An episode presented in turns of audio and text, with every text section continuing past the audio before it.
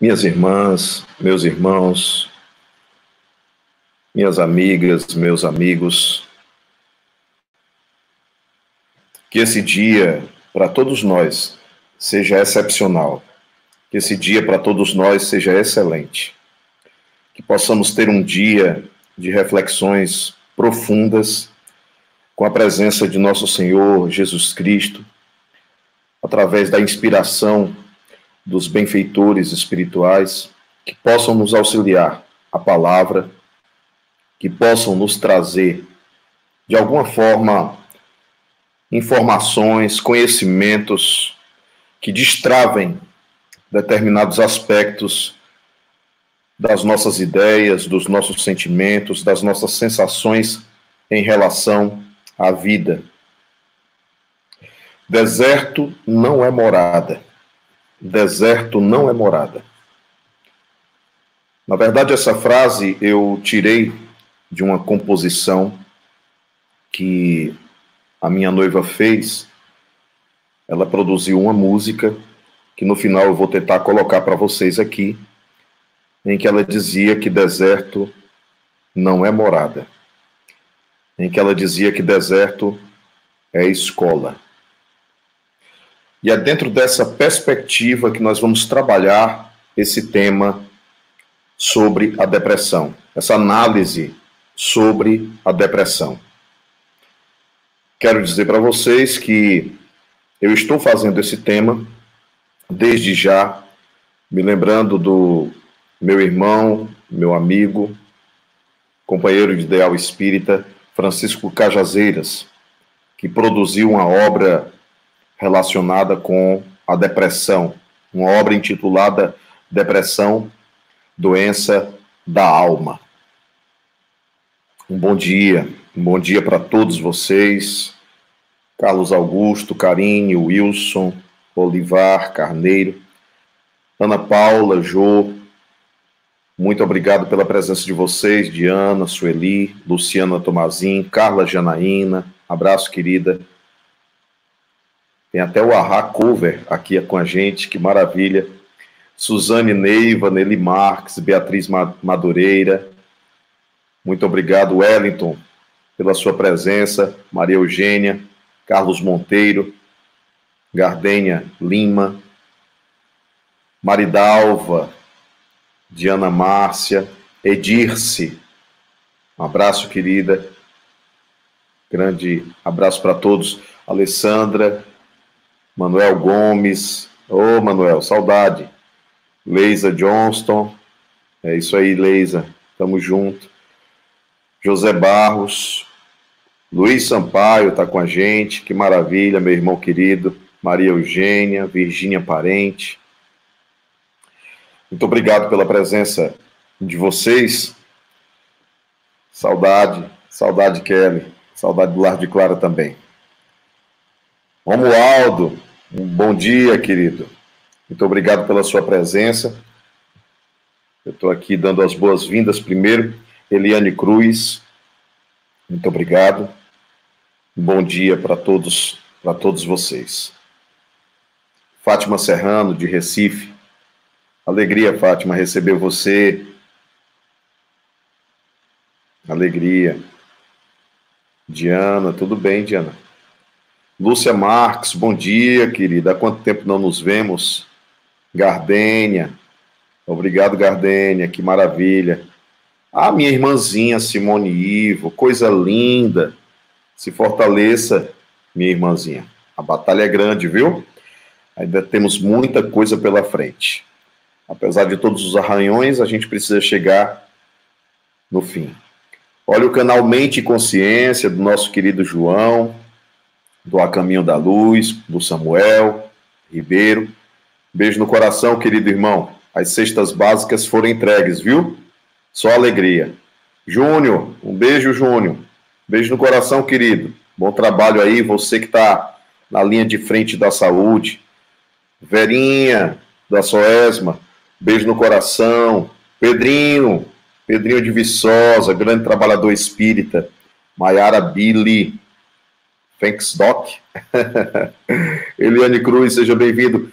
Querido doutor Charles, meu irmão, coração lindo, alma linda, Deus te abençoe. Abraço na Raquel. Gervásio, seja bem-vindo, querido. Maria Carla Dantas, seja bem-vinda. Alessandra Adrica, Drica, Adriana do Lá, Adriana do Hélio, Alessandra Alcântara, Luziane Patrício, Kátia Lima. Maravilha, que bom, né? Que bom estar cercado de amigos que nos apoiam. Sandra Araújo, Elma Lúcia. É bom estar cercado. Está com vocês, Aurineide Minerva, irmã do João Paulo, olha aí, nossa amiga. Josemar, tamo junto, Josemar. Grande abraço. Carlos Simeão, tamo junto, irmão. Gabriel Medeiros, abraço. Gláucia Raquel, Gláucia. Há quanto tempo, Gláucia? Ana Clébia, Ramanha Ceicinha e a Babi estão com a gente. Muito bem, Ana Clébia.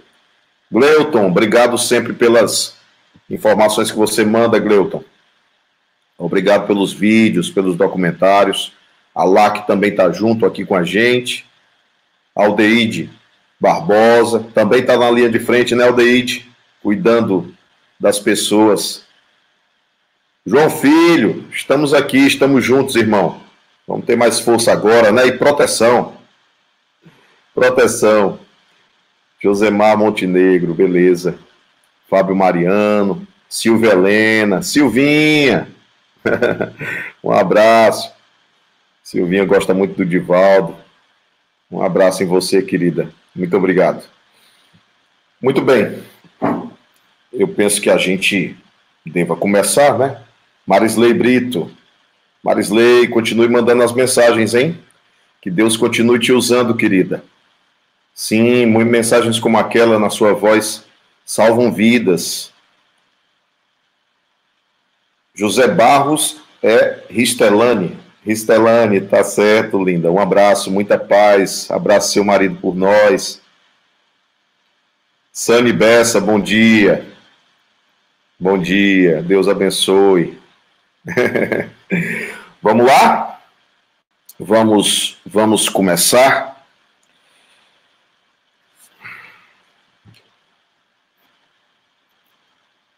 Vamos começar. Minhas irmãs, meus irmãos, o ponto de partida da reflexão que nós precisamos fazer hoje tem a ver, primeiramente, com a nossa essência. Tem a ver com o que nós somos. A primeira coisa que a gente precisa perceber, viu, Jô? Viu, Kátia Lima? A primeira coisa que a gente precisa receber, Carlos Colasso, Francisca Soares, que acabou de escrever, a primeiríssima coisa que a gente tem que perceber é se defrontar com uma pergunta. Uma pergunta. O que nós somos? O que nós somos? Nós precisamos descobrir essa identidade. Nós precisamos pesquisar a nossa própria essência. Nós precisamos responder essa pergunta. O que nós somos? Porque de fato nós existimos. De fato nós estamos aqui. De fato, nós somos. De fato, nós sentimos. Não há como negar isso. Você pode querer negar tanta coisa. Você pode querer negar Deus. Você pode querer negar a espiritualidade, a imortalidade. Você pode querer negar tudo que lhe é invisível. Mas existe um fato muito próximo de você. Você existe, você está aí. Você está aí. E o curioso é que esse estar aqui, ele nos acompanha onde quer que a gente vá. Esse estar aqui, ele é perene, ele é constante. Pode sair de casa, pode ficar em casa, pode ir para uma praia, pode se isolar de tudo e de todos. Não adianta. Tem uma companhia existe alguém que não te deixa de jeito nenhum, que é você próprio. Para onde você vai, a sua mente está presente. O seu ser, as suas sensações. Tá. Você vai sentir dor ou você vai sentir alegria, você vai você está com você próprio. Não há como fugir disso.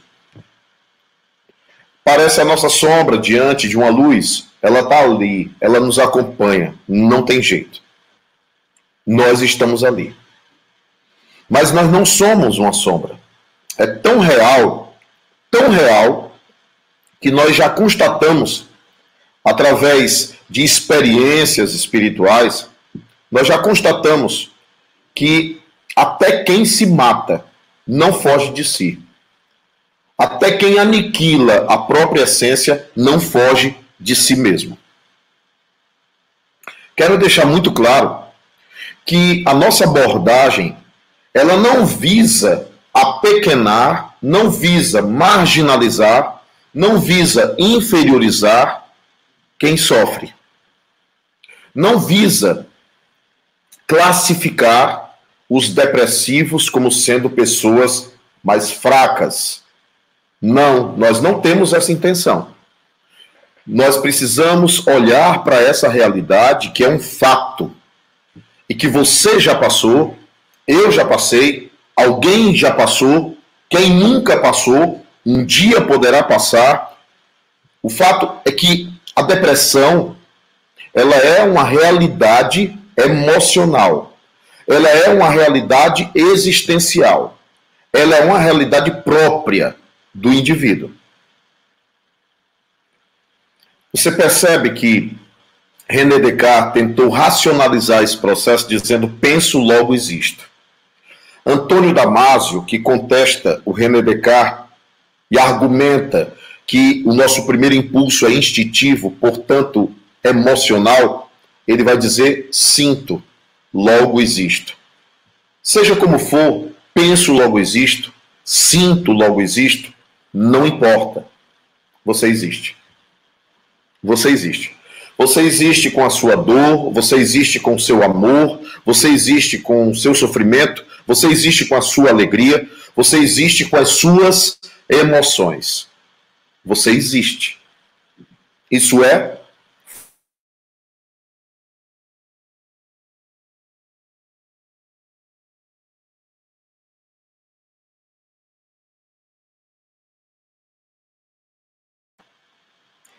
Daí uma pessoa imaginar que pode aniquilar isso é um outro, um outro fato, é uma outra análise que nós ainda poderemos fazer. Mas eu quero me deter sobre a depressão, no sentido de que alguns autores, como Andrew Solomon, que escreveu O Demônio do Meio-Dia, chamou a depressão de o demônio do meio-dia. Por que o meio-dia? Porque ficaria situado no meio de algo, no meio-dia de algo. Porque efetivamente a depressão ela te coloca numa posição de indefinição das coisas, de indefinição da vida, de indefinição quanto a si, quanto ao outro, quanto a Deus. Ela te coloca no meio, mas não é uma coisa nem é outra não se classifica, não se define, não se atribui, não se conceitua. Simplesmente você está num meio. Você não atravessou a ponte, nem você voltou. Você está no meio. Então, esse meio indefinível é o que tira sabor, é o que tira cor, é o que tira brilho. A pessoa que sofre a depressão perde sentido, perde propósito. A pessoa que perde propósito e que perde sentido. Essa é a grande definição da condição de estar depressivo. Eu vou repetir. Eu estou dizendo para vocês que Andrew Solomon escreveu um livro intitulado O Demônio do Meio-Dia. A capa é ilustrada, inclusive, com aquela imagem, aquela arte intitulada O Grito. É uma imagem que traduz horror, demônio do meu dia, porque você está no meio, mas você não define destino. Você está no meio, mas você não define sua destinação. Porque há uma ausência de sentido, porque há uma ausência de propósito, porque há um porquê. Um porquê de tudo isso. Qual a razão de tudo isso? Mas é um porquê sem resposta. Porque há uma pergunta sobre e aí? Por que, que eu tenho que viver tudo isso aqui? As pessoas caminham para lá e para cá como se estivessem sem rumo. Tudo parece cinzento. Tudo parece sem brilho. O que é que eu estou fazendo da minha vida, da minha existência? Por que existo? Por que vivo? Porque ainda estou, porque ainda sinto, porque ainda sou. Então, esse turbilhão que se resume num caldeirão de dúvidas insolúveis, normalmente fazem com que o indivíduo entre em desespero. Soren Kierkegaard escreveu uma obra intitulada O Desespero Humano, situando que nós somos movidos por uma insatisfação constante em relação a nós mesmos, à vida e à realidade. Nada está bom, nada está no ponto, falta alguma coisa, preciso alcançar, preciso sobreviver. Eu preciso de sobrevivência. Porque, na verdade, eu não me contento em viver. Na verdade, não me contento em ser. Na verdade, não me contento com o que está posto diante de mim. Como eu não me contento, eu preciso eu preciso suprir essa percepção de falta. Uma percepção que parte de mim, mas é uma percepção de falta, uma percepção de ausência. Eu não me enxergo pleno. E isso produz desespero, isso produz insatisfação, isso produz um impulso na direção de algo, de uma busca, de uma busca que eu necessito suprir. Queria lembrar a vocês uma poesia mediúnica que Tarcísio Lima chegou a musicar. Essa poesia mediúnica, ela diz assim: Um dia o poeta queria saber o motivo maior para cantar, e em seus versos brilhantes buscou sobre a terra, nos mares, no ar, mas não viu a poesia maior.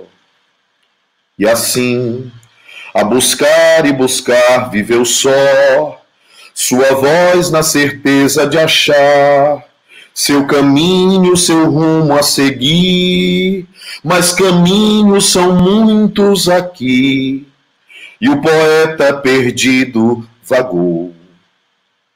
E agora que o poeta julgava estar longe, a se ver sem poema e sem vida, sente em si a bendita ferida que o convida a rever sua busca, distanciada de todos em tudo. Qual é a função dessa ferida? Qual é a função dessa dor? Qual é a função da depressão? Essa é a ideia. Depressão ou deserto, metaforicamente falando, na perspectiva desta palestra, inspirada na composição que eu falei para vocês, que minha noiva colocou no papel, simplesmente deserto é escola, não é morada. Qual é a função da depressão? Eu não vim demonizar a depressão. Eu não vim. Eu não vou colocar a depressão como o demônio do meio-dia. Eu vou colocar a depressão como uma zona de passagem. Eu vou colocar a depressão como um momento um de cada um de nós em determinado processo. Deixa eu dizer para vocês. Muita gente católica chama Francisco de Assis de São Francisco, santo, na perspectiva da santidade. Embora biblicamente a palavra santo fosse usada a todo adepto do cristianismo. Mas, veja bem, santo. No meio espírita, muitos acreditam que Francisco de Assis, Francesco Bernardone, o poverelho de Assis, o pobrezinho de Assis, ele era, na verdade, João Evangelista reencarnado. Existem obras mediúnicas que apontam nessa direção do discípulo amado de Jesus ele teve depressão. Paulo de Tasso, Paulo de Tasso, Paulo de Tasso simplesmente viveu um paroxismo, uma contradição interna. Não saía da cabeça dele o apedrejamento de Estevão. Não saía da cabeça dele a pergunta como é que um homem sendo apedrejado, um apedrejamento promovido por mim, como é que esse homem foi capaz de me perdoar. Porque foi o que aconteceu. Estevão olhou para Paulo e disse assim: Senhor, não lhe imputes este pecado. Pediu misericórdia a Deus para Paulo. E Paulo não entendia.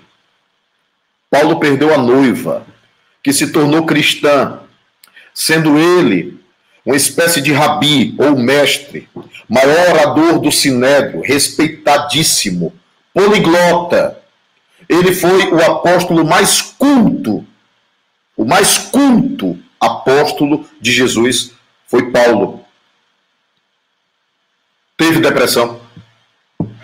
No caminho de Damasco, ele estava no ápice da sua depressão.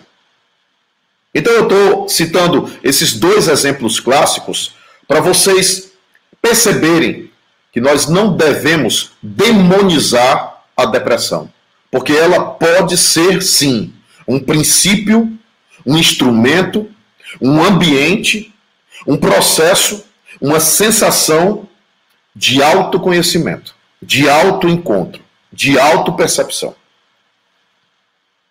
Você vê, por exemplo, homens extraordinários, verdadeiros gênios, que passaram por processos depressivos. Se você pensar em Beethoven, Beethoven, ele pensou sim e tentou sim se matar depois da surdez. Porém, não conseguindo, ele descobre uma outra perspectiva: colocar o ouvido no chão de madeira para perceber a vibração da música. Esse pouco que ele passou a ter passou a ser muito na perspectiva da concepção, da concepção musical que ele vai elaborar. E muitas vezes superior àquelas quando ele conseguia escutar. Percebem? A depressão pode ter uma funcionalidade na sua vida. Desse modo, é um caminho a se aproveitar. No deserto existe oásis. Agora, por quê? Por que, que há sofrimento? Chegaram a perguntar a José Herculano Pires por que, que havia dor nos animais se não há karma para os animais. Por que, que há dor nos animais se não há karma para os animais, se os animais não têm efetivamente livre-arbítrio? Se eles são movidos pela perspectiva instintiva. É curioso que os animais, as flores, o sol, tudo isso só vive o seu propósito. Tudo isso só é. Tudo isso só existe. E eles vivem a sua própria funcionalidade. Eles vivem de acordo com a projeção do seu próprio DNA. Eles não vão além disso. Simplesmente eles exprimem, eles expressam. Chimpanzés podem ser treinados, domesticados, mas isso está no limite da conformação ou da configuração de suas estruturas genéticas ou de sua, aspas, cultura de manifestação de vida. Mas eles não exercem livre-arbítrio para terem karma. A dor nos animais, segundo o filósofo espírita José Herculano Pires, no livro O Homem Novo, ele deixa claro que a dor ali tem uma função: fazer despertar a razão, desatar a razão. A, cor, a dor é como se fosse uma agulha que diz: acorda. Psiquismo, acorda. Psiquismo, acorda. Funcionaria para todos os reinos, ou quase todos, já que há uma fase primordial do princípio inteligente chamado pedra, reino mineral, reino vegetal, reino animal, reino hominal, reino angelical. Se do átomo ao arcanjo tudo se encadeia na natureza, essa é a nossa fieira, até chegar à condição de ser. E nunca mais deixar de ser. Vocês pensam que Kardec não questionou isso? Como pode algo começar a existir e não ter fim? Ele pergunta, entre as questões 80 a 86, 80 a 83 do Livro dos Espíritos, ele pergunta aos espíritos: é difícil compreender que algo tenha tido começo e não tenha fim. E os espíritos simplesmente respondem que compreendem que algumas coisas nos são inalcançáveis. E que o que eles poderiam dizer, por enquanto, grife-se, por enquanto, é que tivemos começo, mas não teremos fim. Isso está posto porque não conseguimos aniquilar a consciência. Durante muito tempo se pensou que a consciência era a cerebração, a excrescência do próprio cérebro. Mas as pesquisas de neuroanatomia cada vez mais apontam para um gerente anterior ao cérebro, preceptor do cérebro, matriz do cérebro, um protocausador das sinapses cerebrais, Cada vez mais a ciência aponta para uma realidade extracorpórea fora do corpo. Até nos estudos da memória. Até nos estudos da memória, o doutor Esquerdo se depara com uma premissa em que ele não consegue encontrar a sede da memória na própria cerebração. Encontra mecanismo. No cérebro existiria mecanismo de cerebração, mas não a causa, a protocausa da memória. Significando dizer que a sede da memória também não está no mecanismo, não está efetivamente situada na aparelhagem. No nosso hardware, não está aqui. Está numa sede mais profunda metafísica, aspas, sobrenatural, invisível. Cada vez mais todas as ciências têm mergulhado neste invisível. E as evidências apontam para uma realidade extracorpórea. Se isso é verdadeiro, se essa realidade extracorpórea é uma evidência de todos os ramos, ou praticamente todos os ramos da ciência que lidam até mesmo com a matéria, como no caso da física, e que esbarra num abismo de questionamento sem resposta, já que quer responder tudo apenas com a matéria, pela matéria, simplesmente isso evidencia que existe algo em nós que não é só cerebração, que não é só matéria, de modo que a dor em nós teria uma outra função. Se a dor nos animais tenta despertar o homem, tenta despertar a razão, se a dor nos animais tenta despertar a razão, a dor em nós tenta despertar o anjo. Tenta despertar a transcendência. Tenta nos fazer perceber processos de autossuperação. Curioso é que desde a mitologia grega, os gregos acreditavam que as dores, os problemas, os dramas humanos, os dilemas que vivemos na vida corpórea, elas eram provocadas pelos deuses. Os deuses faziam isso para o indivíduo se superar, para o indivíduo superar, para o indivíduo ultrapassar aquela barreira.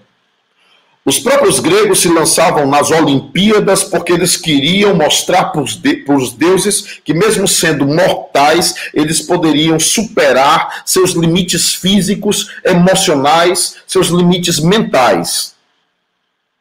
A vida parece ser essa escola de provações nos provocando nos provocando, tentando desatar de dentro de nós algo que existe dentro de nós e que só vai ser desatado, só vai ser colocado para fora se nós começarmos a olhar para dentro. Mas nós não olhamos para dentro com tantas distrações que existem em volta se algo não doer em nós. Se algo não doer em nós. Quando a dor desponta em nós, o nosso olhar é assim. Quando a dor desponta em nós, nós simplesmente começamos a nos perceber. Porque, de fato, e na realidade, nós parecemos não nos perceber, não nos enxergar. Curioso, o, a pessoa que passa por depressão, ela muitas vezes está dizendo para o mundo: Ei, olha para mim, ei, olha para minha dor. A pessoa que quer se matar, quer matar a dor, ela não queria, na verdade, se matar, ela queria matar a dor. Mas a dor estava dizendo para ela: você existe. Você é alguém. Ei, olha para ti. Olha para ti mesmo.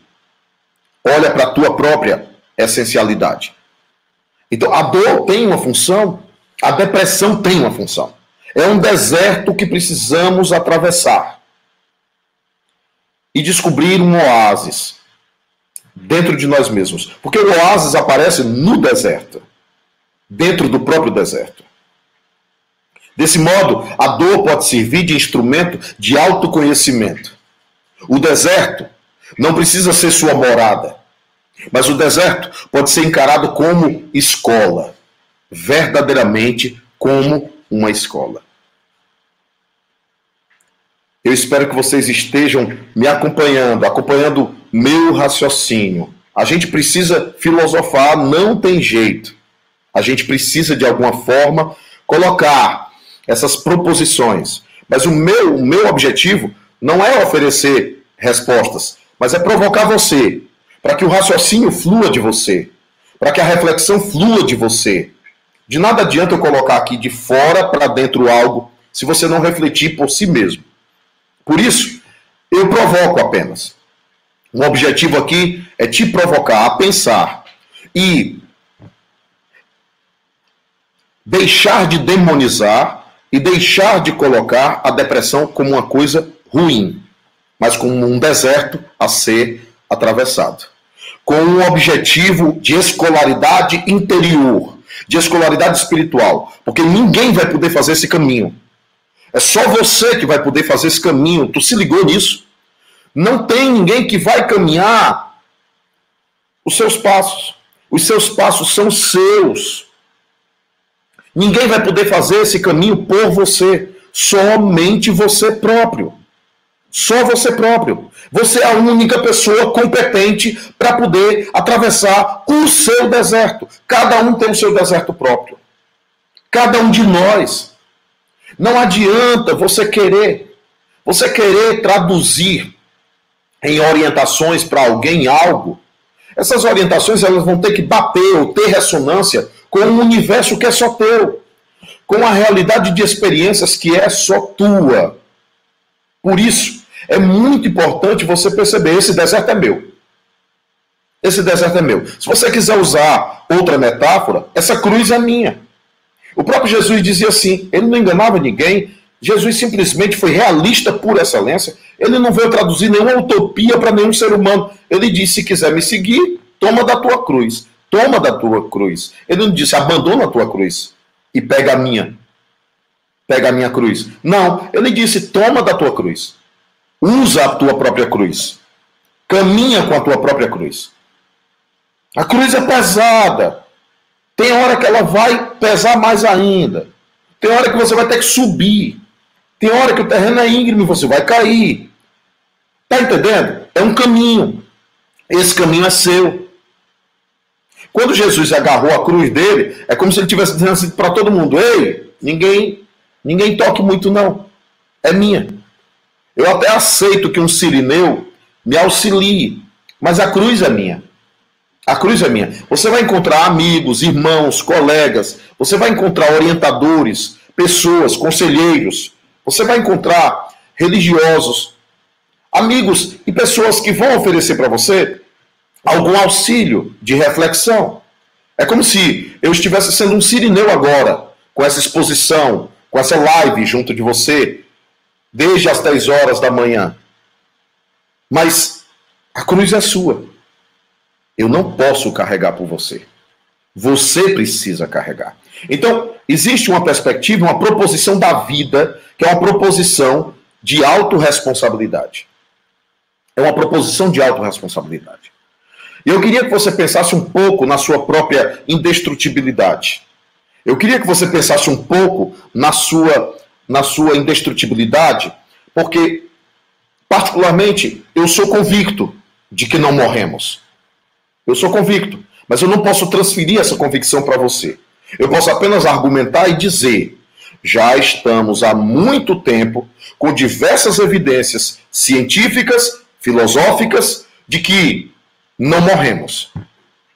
Há muito tempo. Eu preciso pelo menos colocar isso para você. Não é uma questão de crença, é uma questão de constatação de natureza filosófica e científica, de análise através de diversos cientistas ao longo do tempo, de que há uma indestrutibilidade, sim. Você pode citar vários nomes, como William Crookes, o próprio Charles Richer esbarrou na alma humana, chegou a dizer que Kardec nunca afirmara algo sem metodologia científica. Tá? Agora, os preconceitos de nosso tempo e o fanatismo científico, porque não existe só o fanatismo religioso. Quem nunca enfrentou uma bancada na faculdade, que, mesmo sendo uma bancada de uma universidade, era preconceituosa em relação a determinado tema? Uma amiga minha foi fazer doutorado na Espanha e só porque citou Deus no frontispício, quase que ela perde o doutorado, porque os indivíduos começaram a criticar aquilo ali. E a professora dela foi muito sábia ao dizer: isso é cultural, então, se é cultural, nós precisamos respeitar, está no plano da cultura. Então, na verdade, a ideia do ateísmo, a ideia do materialismo, continua, perdura. Mas por quê? Porque as pessoas não pesquisam, porque as pessoas não se aprofundam em torno do que é sua própria essência. Porque as pessoas querem simplesmente dialogar sem fundamento. Porque as pessoas não se embrenham nessa descoberta ou autodescoberta, porque elas simplesmente têm preguiça. É isso, a palavra é essa, não tem outra palavra. Elas têm preguiça de pesquisar a respeito de sua própria essência, a respeito de si mesmo. Tá certo? Agora existe um estágio que vai além da dor. Muitas pessoas que sentem depressão nem dor sentem não há sentido em nada. É como se a dor não existisse. É como se não existisse nada, absolutamente nada. É como se a pessoa estivesse suspensa num nada de realidade. É como se a pessoa negasse a própria existência. É como se ela duvidasse que ela própria existe. Então, qual é o sentido de ser, de existir, de estar? efetivamente. Não há uma palavra para definir, mas essa ausência de sentido, ela não deixa de ser dolorosa. Só que ela é dolorosa psiquicamente. Ela é dolorosa do ponto de vista de que esse psiquismo ele não encontra uma noção de si. Ele perdeu a noção da própria existência. Por isso que para muitos se caracteriza como uma não dor e um nada. Um nada de tudo. Significa essa premissa. Eu não vou entrar nos detalhes que só os médicos poderiam abordar, os biologistas poderiam abordar, de muitas pessoas poderem nascer com alguma carência de natureza neuroquímica, necessitando de um medicamento para poder complementar essa infraestrutura cerebral, essa neuroquímica cerebral. Eu não vou citar aqui a dopamina, eu não vou citar aqui a epinefrina, eu não vou precisar entrar nesse detalhe porque não é de minha competência. Mas eu quero dizer que eu reconheço que geneticamente algumas pessoas podem nascer com alguma carência. Por isso, a existência de medicamentos que vão, de certo modo, compensar isso. Mas a gente tem se perguntado sobre qual seria a base dessa neuroquímica alterada. De onde viria essa neuroquímica alterada? É aí que eu vou precisar, inevitavelmente, dessa evidenciação de imortalidade da alma e de indestrutibilidade. É aí que eu vou precisar falar de um outro mundo. É aí que eu vou precisar falar de uma outra infraestrutura. Uma outra infraestrutura, tá? Se a serotonina ela é produzida em menor quantidade. Por quê? Por que, que aquele indivíduo nasceu com essa carência? Ah, não é um defeito da própria genética. O próprio universo tem provado para nós que ele é inteligente. Marcelo Gleiser, que foi agora recentemente ovacionado pela academia, ele tem falado ele tem colocado em pauta que há um design inteligente. Cada vez mais, cientistas como Stephen Hawking acabaram esbarrando na ideia de que o universo tem lógica, o universo tem infraestrutura, tem arquitetura, tem design, portanto, tem uma inteligência por trás de tudo isso. Há um propósito. Então, eu não posso dizer que foi acidente de percurso você nascer com menos produção de serotonina. Você nascer com uma má distribuição de dopamina. Eu não posso afirmar que foi acidental. Por quê? Porque existe um propósito em tudo, para tudo no universo. Significa dizer que você precisa entender o que é que está por trás disso. Mas é uma criança. O que teria feito para poder merecer tal coisa? Então, você, inevitavelmente, você é empurrado para questionar sobre a anterioridade daquele corpo físico, sobre a anterioridade da alma, sobre a anterioridade do espírito. E você também é empurrado para tentar devassar qual seria a infraestrutura de base, qual seria a infraestrutura, a proto, o protocorpo porque se eu penso que algo é espírito e algo é matéria, eu imagino um abismo entre essas duas coisas. Mas quando você pesquisa tanto o hinduísmo quanto a cultura egípcia, quando você pesquisa as mais diversificadas culturas, como a cultura hebraica, inclusive, quando você pesquisa a psicotrônica russa, quando você pesquisa a parapsicologia norte-americana, todos eles vão revelar a existência de um outro corpo de uma biologia extracorpórea. Todos eles vão falar de uma outra infraestrutura. Se você estudar a Teosofia, de Helena Petrovna Blavatsky, no livro A Ciência Oculta, se você pesquisar os esotéricos, se você pesquisar as religiões, se você conversar com uma pessoa, mesmo que ignorante em termos de conhecimento ou instrução de escolaridade formal, no interior, no sertão, seja como for, ele vai olhar para você e vai dizer: Olha, eu já vi gente morta. Eu já tive uma experiência com visagem. Mas por que isso? Por que, que se fala nisso? Por que, que tem imagem? Por que, que tem imagem? Por que, que tem cor? Por que, que tem imagem tem cor? Por que, que, por que, que eu reconheço? Ah, não, nos sonhos. Ah, isso aí é elaboração da imaginação. É o teu anseio de ver teu pai. Mas por que, que o meu pai me respondeu coisas que eu não tinha condições de elaborar mentalmente?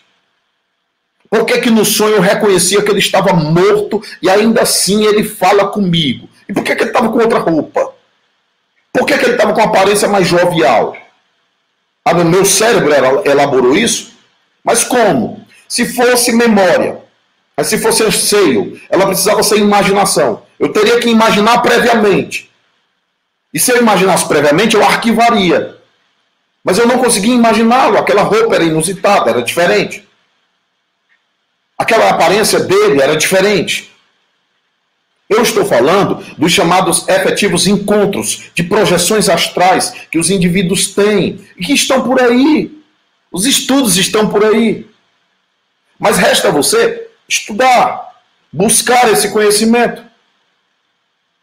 Porque esse conhecimento é que vai te dar uma, pelo menos aproximadamente, alguma pouca ou média precisão daquilo que tu és. O desafio da depressão é um desafio de autoconhecimento. Aproveita então esse momento. Porque se você chegou nesse ponto, se você chegou nesse estágio, é inevitável que você perceba que aquilo está querendo te dizer algo. Alguma coisa. Olha, conheço pessoas inúmeras que passaram por processos depressivos e cresceram, cresceram gigantescamente com eles. Pessoas que começaram a perceber a essência de tudo. Nesses momentos de pandemia, por exemplo, companheiros espíritas, companheiros evangélicos, companheiros católicos estão vivendo momentos de depressão. Por quê? Porque a pandemia foi tirando de nós aquilo que era, que era totalmente supérfluo, foi tirando de nós aquilo que era totalmente desnecessário, foi colocando a gente na pauta daquilo que, que realmente interessa. Nem que sobre, só você é o que interessa. Mas você começou a ver seu filho crescer. E você começou, diante do que foi tirado de você, você começou a olhar mais para dentro da sua própria casa. Eu estou falando da sua própria casa, do seu próprio lar, eu estou falando do seu próprio apartamento, eu estou falando do seu ambiente. Você começou a olhar mais para dentro do seu próprio habitat. Você começou a olhar mais para dentro da sua casa, essa casa aqui. Você. Você começou a se perceber mais. E você começou a perceber que há, há, há uma carência de plenitude você começou a perceber que falta algo, sim. É. Esse momento é um momento extraordinário que nós estamos vivendo, porque foi nos tirando algumas coisas para que a gente pudesse subir. Como assim? Você já viu que o balão precisa, para subir, ele precisa eliminar os pesos? Ele precisa eliminar os pesos. O balão, para subir, precisa eliminar os pesos. Nós estamos eliminando os pesos. Feliz daquele que conseguir perceber que precisa de muito pouco. Feliz daquele que perceber que precisa de muito pouco. Porque na depressão, o nada, esse nada, sem dor, sem sabor, sem brilho, sem nada, esse nada quer nos entregar algo que nós tínhamos esquecido nós mesmos, a nossa própria essência, a nossa imagem no espelho. Agora, deixa eu te dizer, por que, que você fez esse caminho até esse deserto? Por quê? Porque você quer preencher sua vida com alguém. Obviamente, amar, amar é muito bom. Amar é essencial. Contar com alguém é maravilhoso ter alguém, estender a mão e ter outra mão para tocar a nossa é extraordinário. Mas você está constantemente pensando que está só. Você está constantemente imaginando que não existe mais nada e que você está só. Existe uma sozinhez, existe uma solitude, existe. E essa solitude é a solitude do caminho que só você pode fazer. Isso é vero, isso é real. Mas se você olhar um pouco para os lados, outras pessoas estão fazendo seus caminhos de solitude. Outros também estão fazendo. Solidão efetiva não existe. Agora eu vou ter que, que, que apelar para a condição de médium. Não existe solidão. Sabe aquele meme que já colocaram? Sabe aquele meme que já colocaram é, algumas vezes? Aquele meme que, que colocam o, o médium, ou aquele garotinho lá do sexto sentido, ou o próprio Chico Xavier, e diz assim: é, e diz assim: é, sem companhia, sozinho nunca. Algo do tipo. É alguma coisa assim, sozinho nunca, por causa da presença dos espíritos. Então, na verdade, realmente não tem. Eu já vi mães desencarnadas chorando junto aos filhos que pensavam que estavam sozinhos. Eu já vi pais junto aos filhos. Eu já vi filhos junto às mães. E elas choravam dizendo que estavam sozinhas neste mundo. Eu já vi. Eu já vi situações assim. De mães que tinham absoluta certeza de que agora tinham ficado sozinhas, porque a vida levou seus filhos. Só que o filho invisível aos olhos dela estava lá, às vezes chorando com ela. E no choro, às vezes, orando por ela. E no choro, às vezes, dizendo: Eu estou aqui. Ou quase querendo gritar para ela: Eu estou aqui. Não somos sozinhos. Não somos. Até isso Allan Kardec pesquisou como a doutrina dos anjos da guarda. Até anjo da guarda a gente tem.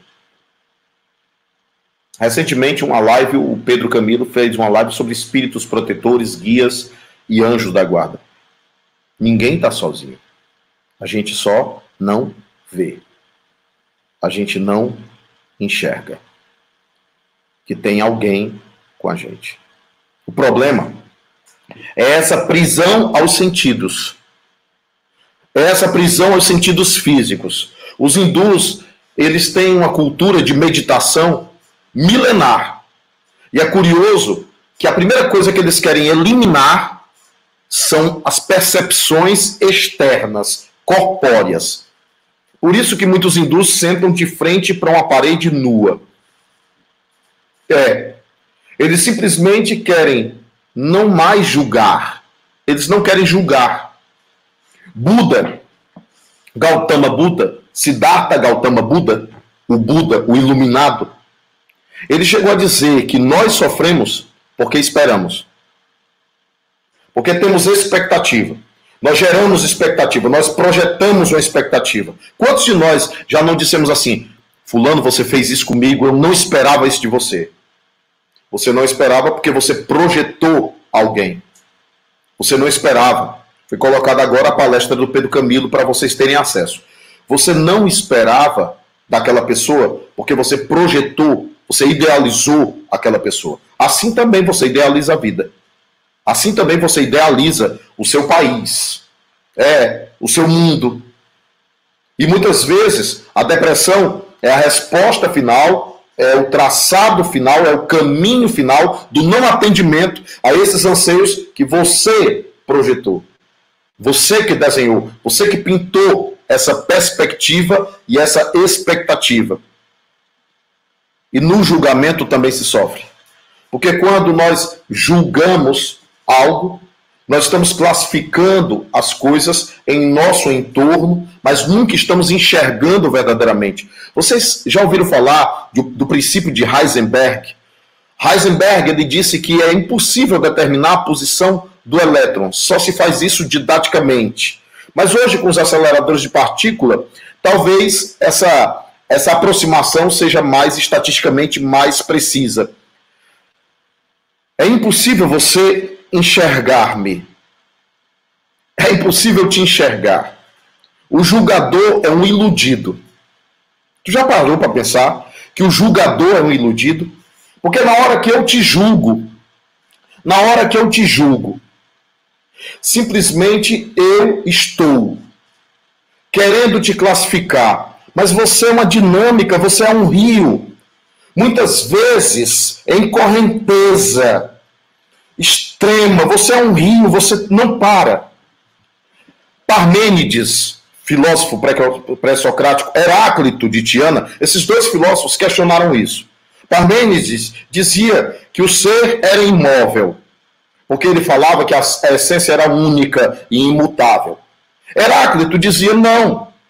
Existe uma impermanência, existe uma dinamicidade nas coisas, portanto, as coisas nunca são, elas estão. Então, o homem não é o mesmo ao entrar no rio pela segunda vez, nem o homem é o mesmo, nem o rio é o mesmo. Os dois, eu concordo com os dois, e não vai parecer aqui coisa de político ou de prefeito, né? Diplomacia.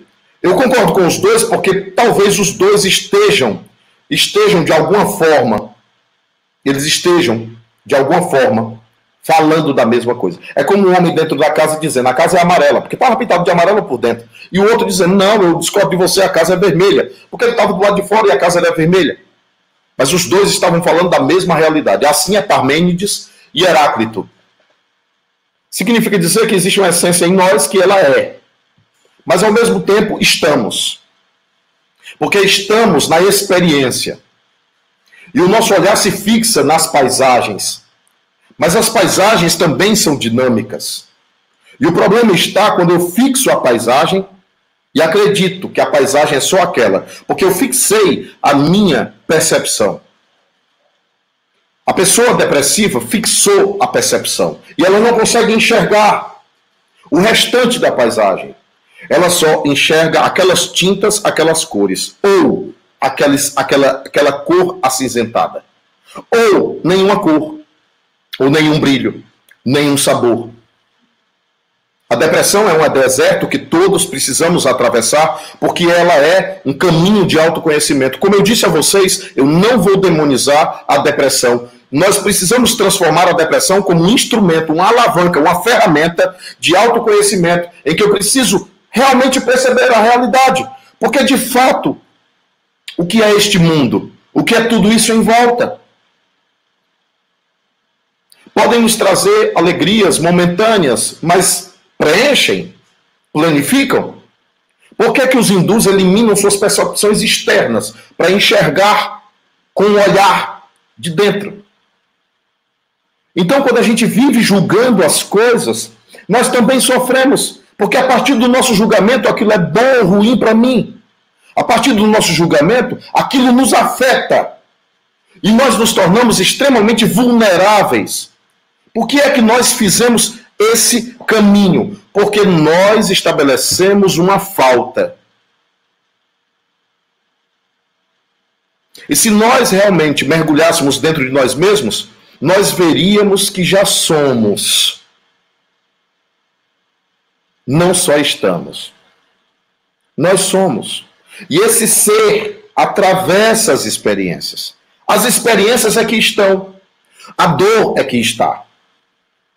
De fato, a dor é que está. A impermanência está nas coisas, não na essência de nós mesmos. Ei, tu está me acompanhando? Você está comigo? Você está conseguindo perceber o que, que eu estou te dizendo? Eu vou repetir. Eu estou te dizendo que nós somos. E o que está em nós é a experiência. O que está em nós é a sensação que vem do externo, que vem da circunstância.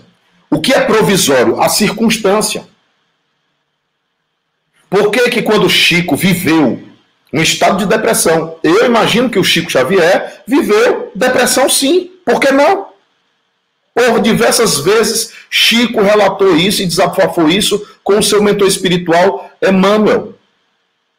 Chico viveu depressivo, momentos depressivos ou depressão, ou atravessou depressão. Por que não? Falei de Francisco de Assis, falei de Paulo de Tasso. Também viveram suas depressões.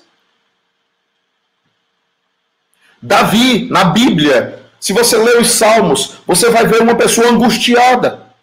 Salomão, Salomão, quando produziu Eclesiástico, Eclesiastes, Ele estava depressivo no final da vida, já velho. Por isso que ele diz: tudo é vaidade. Porque ele começou a perceber de que, é que adianta esse império, essa riqueza toda, esse monte de mulher, esse, essa, essa opulência, essa, essa condição em que tudo parece sobrar, se eu não tiver a mim mesmo, se eu não conquistar a mim mesmo, se eu não me apropriar da minha própria essência, da minha própria realidade, se eu não me enxergar, se eu não me ver por inteiro, de que adianta tudo isso? Tudo isso que está fora. Por que será que a irmã Rosália disse para mim assim: no dia em que tudo te falte, que te sobre Deus? Repito a frase: no dia em que tudo te falte, que te sobre Deus. Que paráfrase é essa que ela usa para poder falar de uma plenitude que eu preciso perceber? Não é ter. O problema de muitos de nós é achar que falta.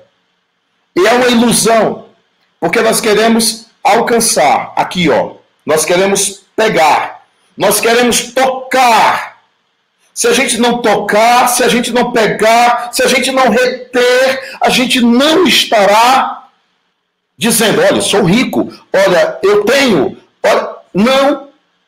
Saint-Exupéry dizia: o essencial é invisível aos olhos. Como Saint-Exupéry, do autor do Pequeno Príncipe, a obra é linda, você devia ler e reler, ler e reler, ler e reler.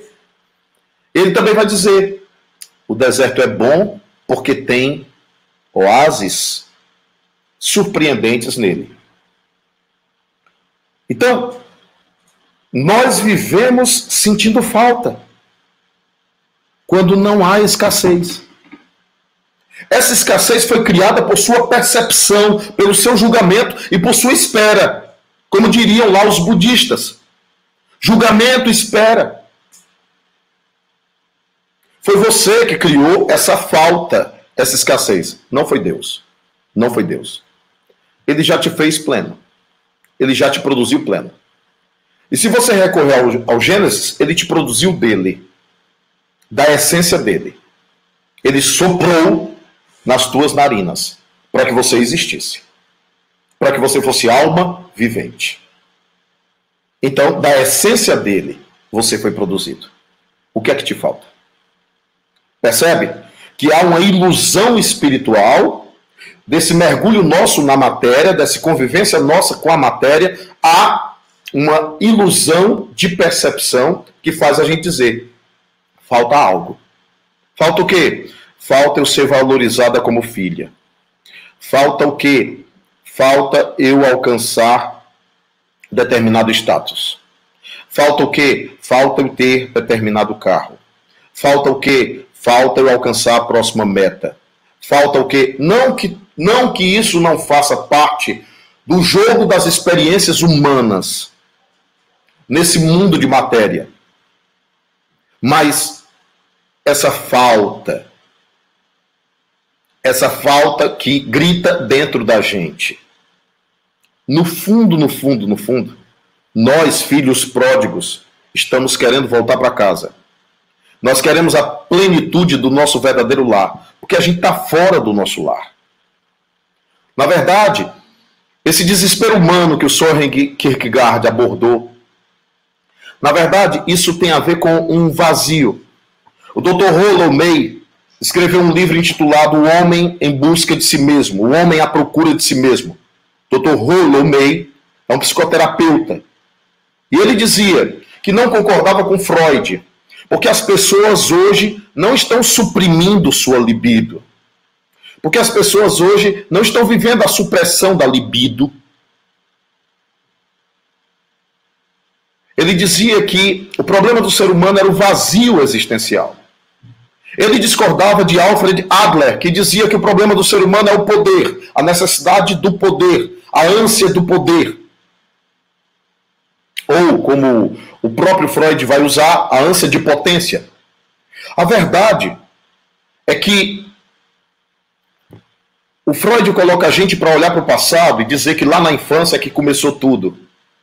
O Espiritismo vai dizer: há um passado mais passado que esse passado, que é anterior à criança, anterior à infância. E que muitas vezes determinados comportamentos nossos de hoje têm resposta nessas experiências pregressas. Existem muitos eus acumulados dentro de nós. Muitas personas, muitas personalidades que nós somos. Além de existir a tal da criança ferida, porque na infância nós nos ferimos com alguma coisa de nossos pais, de nossos irmãos, de nossa família, de nossa condição, seja como for. O que eu estou tentando dizer para vocês é que essa falta é ilusória. Mas isso precisa ser percebido por cada um de nós. Estou falando de mim também. Estou falando de mim próprio também. Então eu estou jogando uma provocação para a gente começar a perceber o que é que falta mesmo, o que é que realmente falta mesmo. Também descobri com os espíritos que muitos de nós viemos de regiões difíceis do mundo espiritual, que nós tivemos experiências no próprio mundo espiritual, e que quando nós encarnamos, isso não vem como lembrança ativa, mas vem como lembrança inconsciente.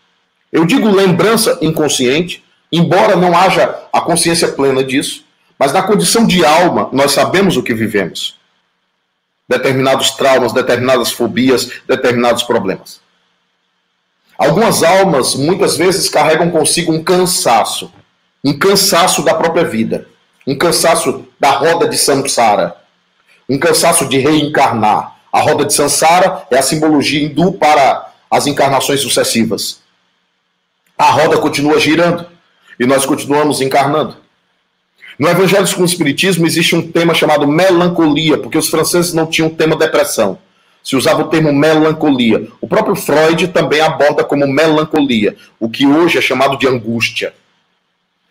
Então, na verdade, a melancolia abordada no Evangelho com o Espiritismo, eles dão uma pista para a gente de que nós estamos com saudade de casa. Da casa, que é a nossa própria essência, porque aqui não é o nosso lar. Eu estava ouvindo uma música evangélica recentemente que diz que nós somos todos estrangeiros. Nós somos hoje todos estrangeiros. Nós não somos daqui. Então é natural que muitas vezes, vez por outra, nós sintamos um cansaço, porque nós viemos cumprir com alguma tarefa, viver alguma experiência, nós viemos ser treinados para, para desatar em nós alguma potencialidade que está adormecida, ou para que toda essa dor do mundo, ou não dor do mundo, ou perspectiva no meio da ponte do demônio do meio-dia, da depressão de Andrew Salomon, para que isso possa nos fazer perceber e voltar para casa. Como filho pródigo, nós gastamos nossas mãos, nosso olhar, nossos sentidos, nossas riquezas. Nós gastamos tudo isso para depois perceber que nada disso tem sentido. É, nada disso tem sentido. Existe algo mais essencial. Jesus falava até que o reino dos céus era semelhante a um homem que encontrou um grande peixe ou um grande tesouro. E todo o resto era o resto. E Jesus desafiava dizendo assim: buscai antes o reino dos céus. Como se dissesse, ei, tem algo mais importante, tem uma essência mais importante, tem um alimento que vai te nutrir uma água de fonte viva e eterna, que vai matar a tua sede eternamente. Esse encontro profundo com Deus, consigo mesmo. Chame Deus do que quiser. Nós não estamos discutindo isso aqui. Nós estamos falando de um anúncio que Jesus fez a cada um de nós, dizendo: está dentro de ti. É, tu tá procurando lá nos templos, tu tá indo lá na mesquita, tu tá indo lá na igreja, tu tá buscando nos templos de pedra o que existe dentro de ti. Ele estava todo o tempo dizendo, anunciando, e ainda ousou dizer que brilha a vossa luz. Se ele disse que brilha a vossa luz, ousou dizer. Ele disse: Vós deveis ser o sal e a luz do mundo. Se você não temperar que sabor terá? Se você não iluminar, como enxergará? Deveis ser o sal e luz do mundo, que brilhe a vossa luz, que brilhe a vossa luz. Por que, que ele disse isso? Porque existe luz. Por que, que ele disse isso? Porque nós não fomos criados da treva. Porque nós não fomos criados do nada. Por que, que ele disse isso? Especificamente porque ele está anunciando que nós fomos feitos da luz de Deus. Por isso somos espíritos, porque Deus também é espírito. Uma essência produz a outras sem, sem que seja da sua própria essência? Não. Pitombeira vai dar pitomba. Jaqueira vai dar jaca. Mangueira vai dar manga. Então perceba. Qual é a sua essência? Qual é a sua verdadeira realidade? Isso é indestrutível. Você não vai conseguir nunca matar isso. Você nunca vai conseguir assassinar essa essência feita de sopro divino. Porque ele é. Porque ele simplesmente existe. Mas sabe por que você caminhou até esse deserto? Por uma necessidade de controle. Aquilo que você não controla te desequilibra. Você quer controlar tudo. Você quer plantar e colher. Você quer ter resultado. Você quer ter controle. E muita coisa foge do seu controle.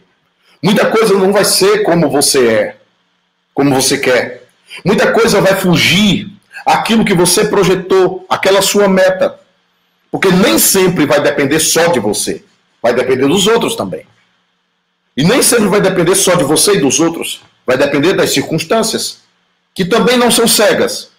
Vai depender de leis da natureza e leis inteligentes. Vai depender de um propósito superior. Você precisa perceber que existem propósitos superiores também movendo sua vida. Você não precisa acreditar em mim. Apenas olhe em volta e perceba, tem coisa que não depende de você, que não está no seu controle.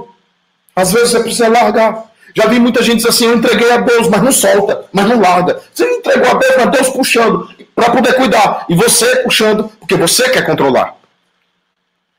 E nisso há uma perspectiva de orgulho, de autoimagem.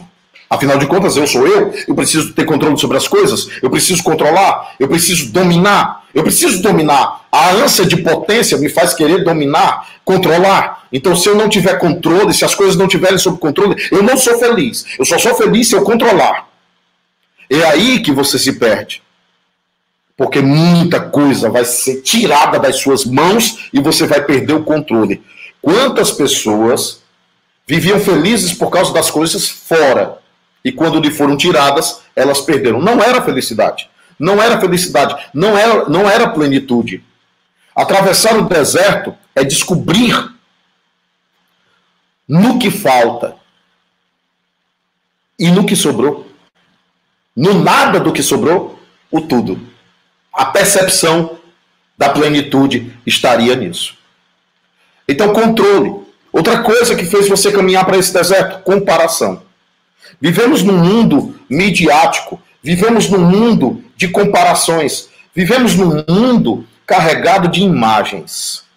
É porque se você não estiver sorrindo todo o tempo, você não é feliz. Se você não estiver num carro de luxo, você não é feliz.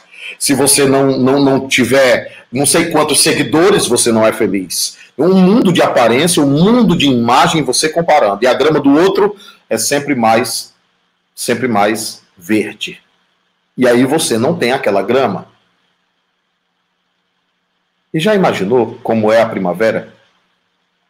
Todos os dias eu gosto de trocar, de colher, de colher na internet, nos jardins da internet eu colho flores para entregar a minha noiva. E ela colhe flores para me entregar todas as noites. Não falhamos em relação a isso. Não dá nem para dormir se a gente não mandar uma flor. Já olhou a primavera? Já percebeu como é a primavera? Já percebeu a multicor da primavera? Já percebeu que Deus é tão democrático que ele simplesmente não coloca só tulipas na primavera? Não, dessa vez é a vez das tulipas. Não, dessa vez é a vez das orquídeas. Não, dessa vez é a vez das gérberas. Dessa vez é a vez das robélias. Dessa vez é a vez das margaridas. É assim? Não. E se eu pensar em pelo menos 300 milhões de espécies. São todos iguais? E até os pássaros que nascem da mesma perspectiva e habitat são iguais? Já percebeu que a diversidade ela faz parte do mundo, da natureza, da criação? Você já conseguiu perceber como é boa a diversidade? Então por que você precisa ser igual ao outro? Por que você precisa se desidentificar para ser igual ao outro? Por que, que o lugar do outro é melhor do que o seu?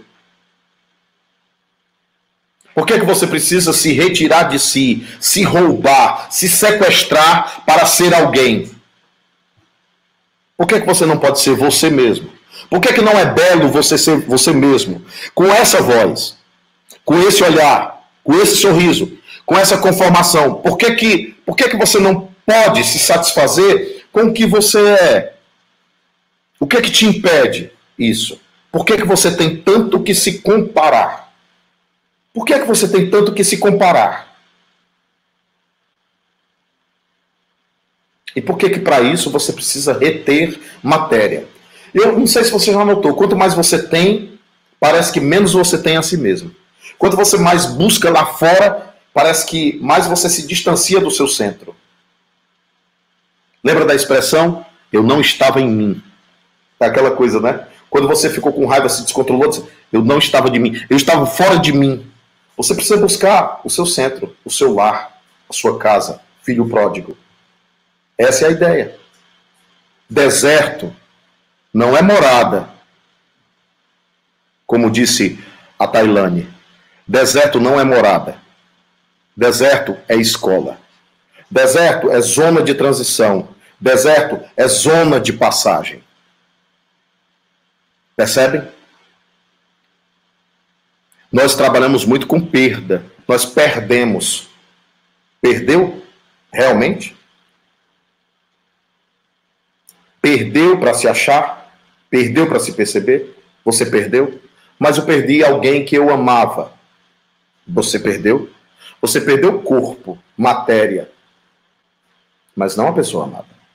Ela é tão viva que existe aí dentro de você e na sua própria memória, na sua própria lembrança. Percebe que depressão tem a ver com percepção. Depressão tem a ver com como você vê o mundo. O problema é o como. Está aí um segredo para destravar. O problema é o como. Como você vê.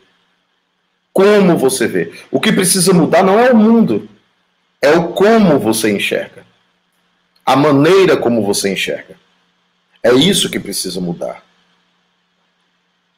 Eu vou tentar colocar aqui para vocês, espero que vocês consigam escutar, porque eu estou só com o celular mesmo, e ainda não domino a tecnologia para jogar o som pela própria tecnologia, mas eu queria colocar para vocês a música composta pela Tailane, minha noiva, minha amada, e que fala exatamente disso, do deserto. Eu vou situar aqui, colocar aqui no ponto.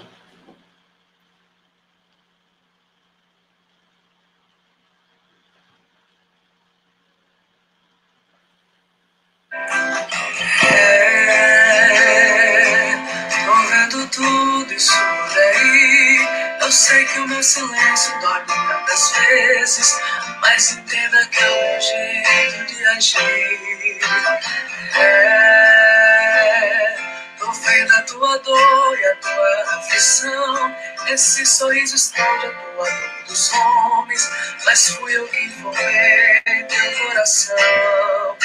Falando em coração, sondando ele esses dias, vi que algumas coisas mudaram.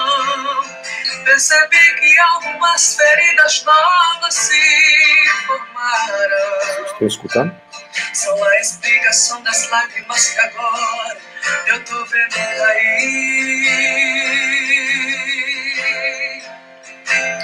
Mas vencer. Também sei o quanto dói a dor de se sentir cansado. Quando eu carreguei um madeiro tão pesado. Foi inspiração pra te ensinar a não desistir. A dor passa, deserto a escola não é morada. Essa ferida ainda vai ser cicatrizada. O ser humano é falho, mas eu prometi nunca te deixar. Não largue a cruz que eu disse pra você carregar. Eu nunca disse que a jornada era fácil, mas volte ouvir dizendo que valeu a pena. Valeu a pena. Você chegar. Vale a pena caminhar nesse deserto. A dor passa. Deserto é escola. Deserto é escola e não é morada. Quando você. Quando a gente chegar lá, é que a gente vai perceber.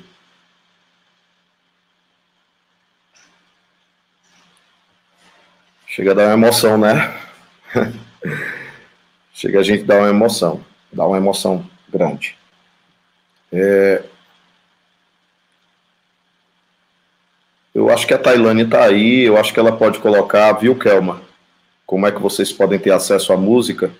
Eu ainda não domino bem as redes sociais. Ela publicou no Instagram dela. Eu também coloquei no meu stories. Realmente eu me inspirei nessa música para poder falar desse tema. Eu queria falar sobre depressão, mas não queria o tema depressão, depressão. No ouvido já está tão batido. Então por isso que eu coloquei é, deserto não é morada. E agora eu, eu abro espaço, eu abro espaço ela está fazendo devagarinho algumas lives. É, é, live não, ela ainda não fez live, Ana Kleber, mas vai chegar a isso, viu? Com certeza. Em nome de Jesus vai chegar a isso. Gente, eu estou à disposição. Tenho aí o. Eu vou colocar aqui uns oito minutos, pouco minuto, para alguma pergunta de vocês, que vocês queiram colocar, pedindo aqui ajuda ao Atila. Ela já cantou lá, viu, Edmilson? Ela já cantou lá, não essa música, mas ela já cantou no evento. Foi no evento do foi no evento da psicografia, que tinha eu, Orlando, psicografando. Ela já cantou sim. Ela escreveu essa música num momento de dor dela. Foi. Então saiu essa maravilha. Perceberam o que, que a dor pode produzir, o que, que o deserto pode produzir, o que que momentos depressivos podem produzir. Três e meia, eles vão reproduzir uma entrevista que fizeram comigo, Fábio Mariano, no canal 5. É verdade. Uma entrevista que fizeram sobre espiritismo. É, Tânia Trajano, eu que o diga, a voz dela é maravilhosa. Depressão e obsessão. Algumas depressões a pergunta aqui do Mente e Consciência, do Samuel, do João. Algumas depressões podem sim ser aguçadas, provocadas pela presença de espíritos né, que foram companheiros dessa pessoa em outra romagem terrena, cúmplices de atitudes equivocadas, e eles podem sim aguçar isso, eles podem aprofundar isso. Determinadas pessoas que foram prejudicadas e estão fora do corpo podem aguçar culpa no indivíduo, mas não chega no indivíduo conscientemente como culpa, e aí o indivíduo passa a se enxergar como não merecedor de paz, de felicidade, passa a se enxergar como não merecedor de alegria, de tranquilidade, e a pessoa começa a se sabotar na vida em função disso. As obsessões podem sim, podem se somar aos aspectos depressivos, mas o depressivo sempre carrega uma matriz dentro dele. Não vamos colocar culpa só nos espíritos, não. Porque não se trata só dos espíritos, se trata do conjunto, se trata de todos. Tailane, por favor, coloca um caminho para as pessoas acessarem a música. Por favor, meu amor. Obsessão simbiótica, tá, tá bem aplicada a palavra. É uma simbiose, tá? Porque eu posso ter um suicida perto de mim e ele provoca, sim, esse estado em mim. Mas eu preciso ter uma matriz de conexão com ele. Tem que ter tomada. Tem que ter uma tomada. Senão, não pluga. Entende? Então eu preciso sim de uma conexão. Se não tiver uma conexão, não se estabelece a obsessão. Pronto, a Tailândia está colocando aí, está no Insta dela, tá bom? O Insta dela é privado, mas eu acho que ela vai precisar abrir, ou então, eu acho que não precisa abrir, né? O Insta, para poder vocês acessarem a música. Mas está aí o Insta da, da Tailândia. Mais uma vez, obrigado, meu amor, por essa inspiração que vem de Deus e que, e que nos ajudou aqui a inspirar essa, essa palestra. Se é uma patologia ou, ou, ou é uma obsessão, Samuel, é conjunto, Samuel. Agora, pode ser mais matriz biológica, fruto da condição do perispírito da pessoa já trazido de experiências, de outras experiências né, na, na, na encarnação, nas encarnações passadas, e essa sendo a matriz, ela precisa ser tratada do ponto de vista da medicina.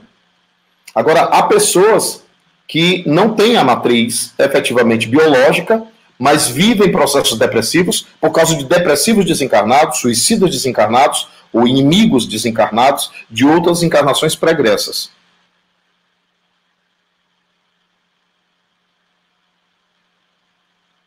Daiane, muito bom, porque eu sendo médium, né, Daiane? É difícil às vezes eu perceber, ah, era espírito, eu estava depressivo mesmo. Bom, teve uma causa material, teve, teve ocorrências materiais para que eu passasse por depressão.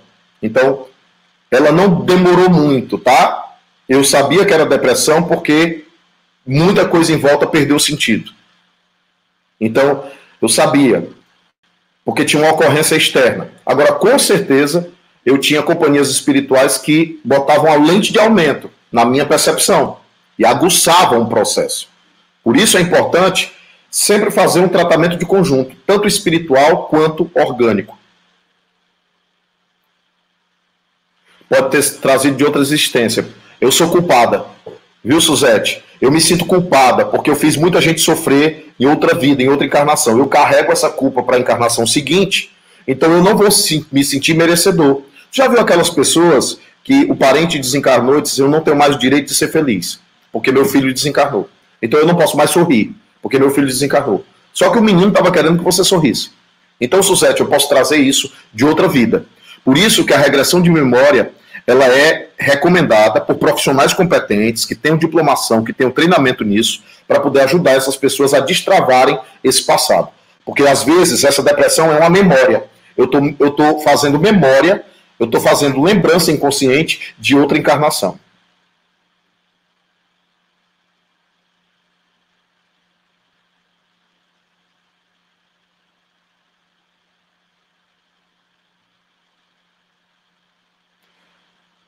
Eliane, eu sei. O fato da gente nunca ter é, é, tido uma psicografia, Eliane, é, não invalida o fato em si da realidade.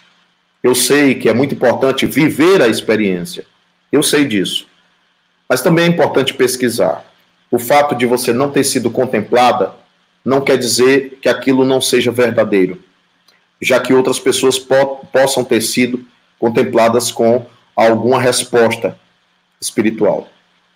Isso também indica um desafio de você também fazer seu próprio caminho para poder descobrir, mas é necessário fazer o caminho. Muita gente fica só de braços cruzados, olhando, expectante. E a gente precisa mergulhar. A irmã Rosália me ensinou que eu preciso estudar a minha dor. Eu preciso estudar o meu drama. Eu preciso estudar o meu dilema. E que isso me faria crescer bastante. Então, e que esse conhecimento era o conhecimento mais profundo, quando a gente estuda a nossa própria dor.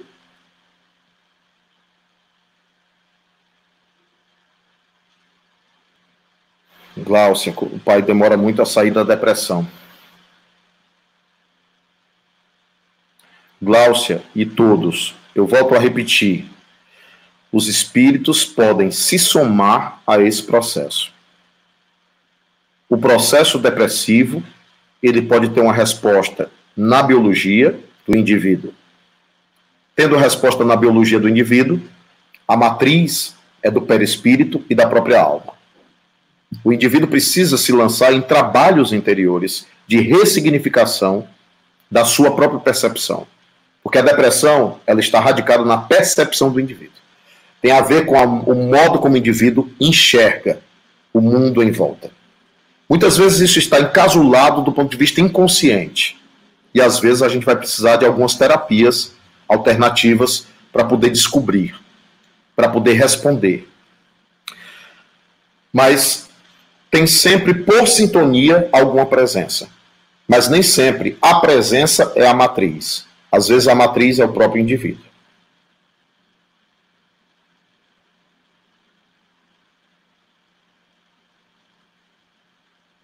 A irmã Rosália nos abraça, sim, a todos nós.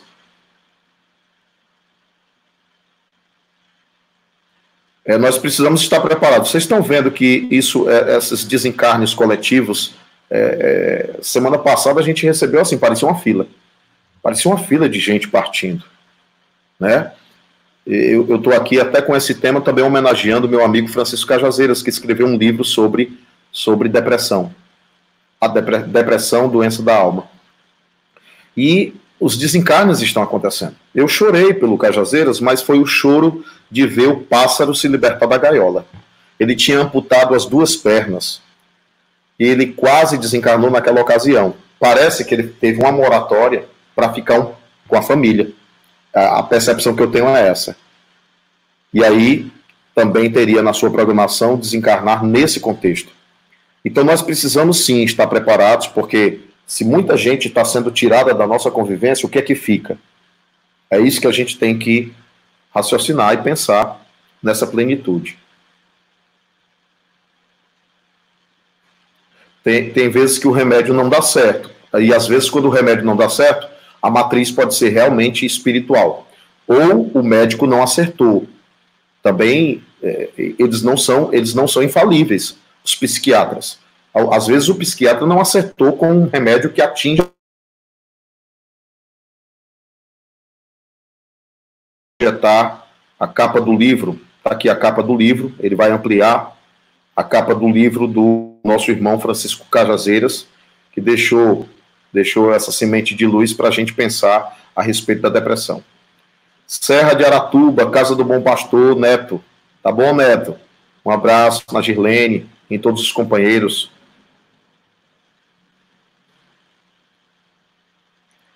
Sim, Adriana, a depressão pode ter matrizes hereditárias, sim, né?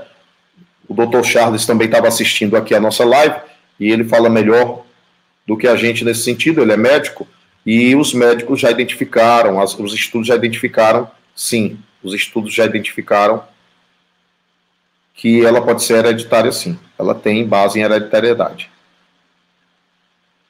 Olha, virou clichê esse negócio de dizer que depressão é falta de Deus. Não, gente.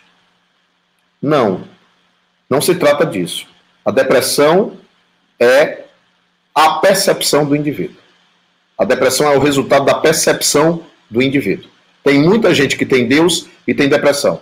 Vocês já ouviram falar? Foi notícia pública que o padre Fábio de Mello passou por um momento depressivo, o padre Marcelo Rossi passou por um momento depressivo, eu citei o Chico, eu citei Paulo de Tasso, eu citei Francisco de Assis. Então, é falta de Deus? Não, não tem a ver com a falta de Deus, não. É, muita gente diz assim, a pessoa se matou por falta de Deus. Não, não. Tem a ver com a percepção dela de Deus também, tem a percepção dela de mundo, a percepção dela em relação ao amor, percepção dela em relação à solidão, percepção dela em relação a tudo. Então tem a ver com a percepção que ela tem de mundo. Jesus no deserto é uma alegoria da depressão. Olha aí que beleza, não é? Porque na depressão é, existem as sugestões que muitas vezes vêm na nossa mente, né? Podem se configurar como tentações. Então Jesus no deserto pode simbolizar isso também. Bom, muito bom. Os medicamentos psicoterápicos, eles alteram a infraestrutura física, exercendo alguma influência sobre o corpo espiritual. Mas entenda, o corpo espiritual é mais volátil, é mais sutil, viu, Edi? O corpo espiritual é mais volátil, é mais sutil, então ele tem muito mais capacidade de recomposição do que o corpo físico. É uma necessidade muitas vezes kármica do indivíduo, viver com os remédios. Porque às vezes nós já fomos obsessores. Eu descobri que muita gente que já obsidiou a vida do outro pode renascer com problemas psiquiátricos. Quem já obsidiou os outros pode renascer com problemas depressivos. Eu, eu, os espíritos revelam isso para gente. Cristiana de Recife, pesquisadora, seja bem-vinda, querida.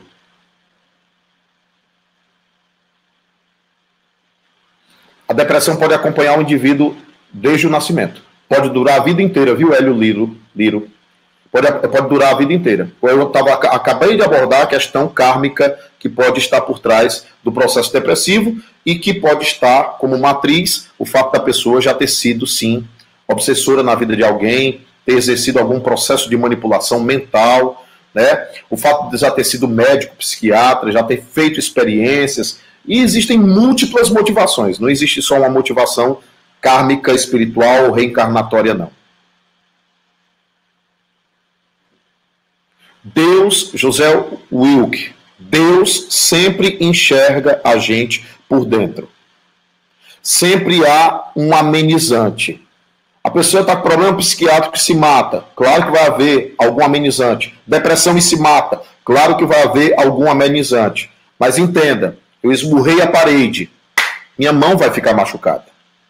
O perispírito vai copiar exatamente o que foi feito dele. E isso vai passar maior ou menor tempo para se reestruturar. Às vezes necessitando de uma nova encarnação para poder reconfigurar o corpo, o corpo espiritual. O corpo espiritual desestruturado precisa de reconfiguração. Essa reconfiguração nem sempre pode se dar só no mundo espiritual. Ele precisa de, um, de uma biologia para poder se reconfigurar, se reformatar. Então, não se trata da falta de misericórdia divina. Eu esmurrei a parede. Então, a minha mão machucou. O perdão de Deus existe. Aliás, não posso nem dizer que Deus perdoa, porque Deus é tão superior que ele sabe que a gente é frágil. Deus sabe, Deus sabe o que nós somos, quem nós somos, como somos, como conduzimos nossa vida.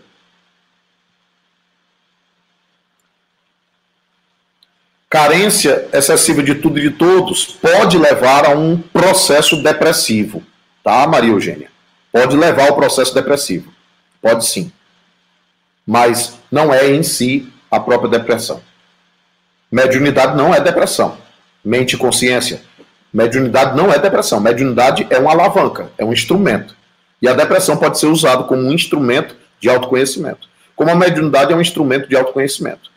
Mas mediunidade e depressão são distintos. A criança depressiva é porque é o espírito que carrega isso. O espírito está carregando algumas memórias subjacentes inconscientes, compulsos inconscientes. Ah, é a Girlene, tá saindo o nome do neto. Tá certo, Girlene. Um beijo no coração, querida.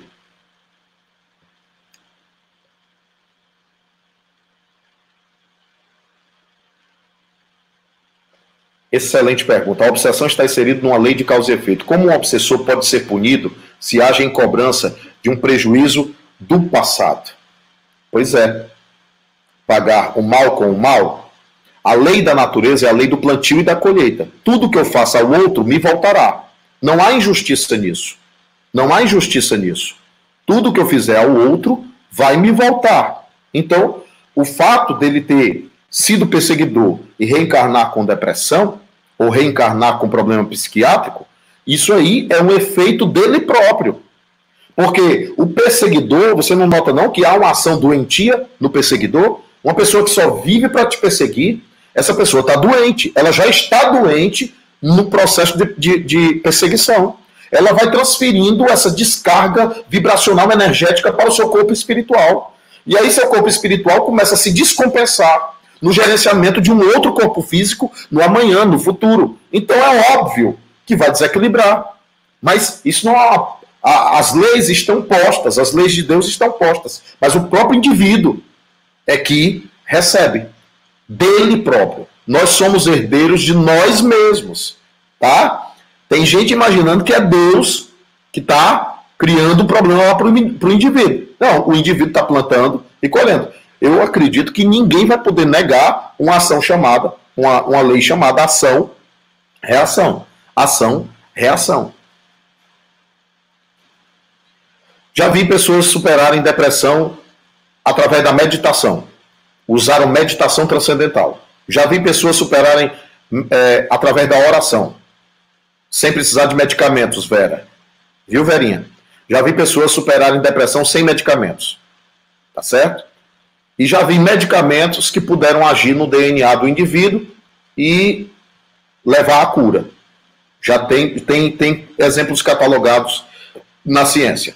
Tem exemplos catalogados na ciência.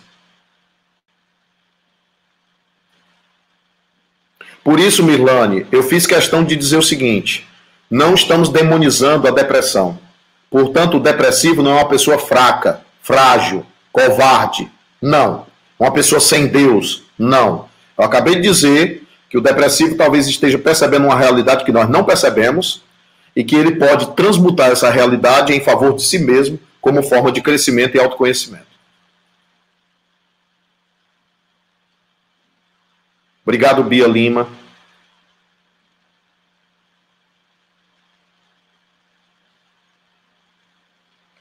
Juca Filho, a gente, a gente, a, a, transcendência é um trabalho interior. É quanto mais você migrar para dentro, menos você vai precisar de fora. Então é um trabalho interior. A sua pergunta se dirige a um trabalho que é de cada um. Cada um de nós vai começando a perceber a falta de sentido daquilo que eu achei que ia me preencher.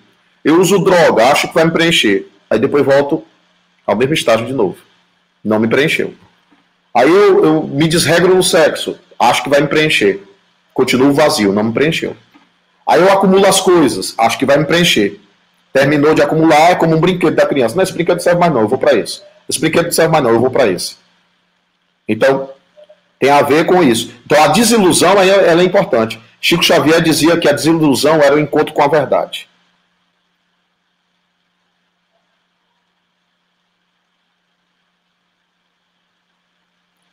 Superei sem medicamentos. Priscila Pereira. Maravilha, Priscila. Aí o exemplo da, da, da, Priscila. Ela conseguiu superar sem medicamentos. Abre as portas da vontade de viver.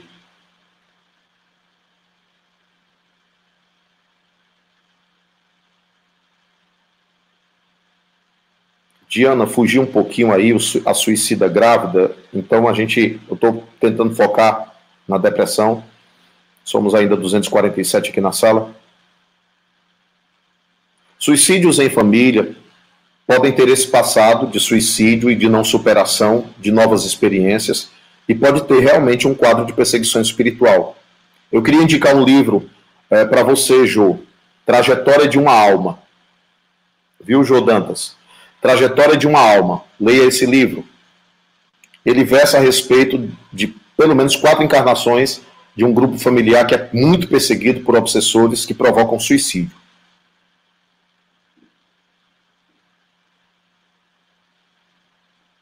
É Silviliane, Silviliane, realmente.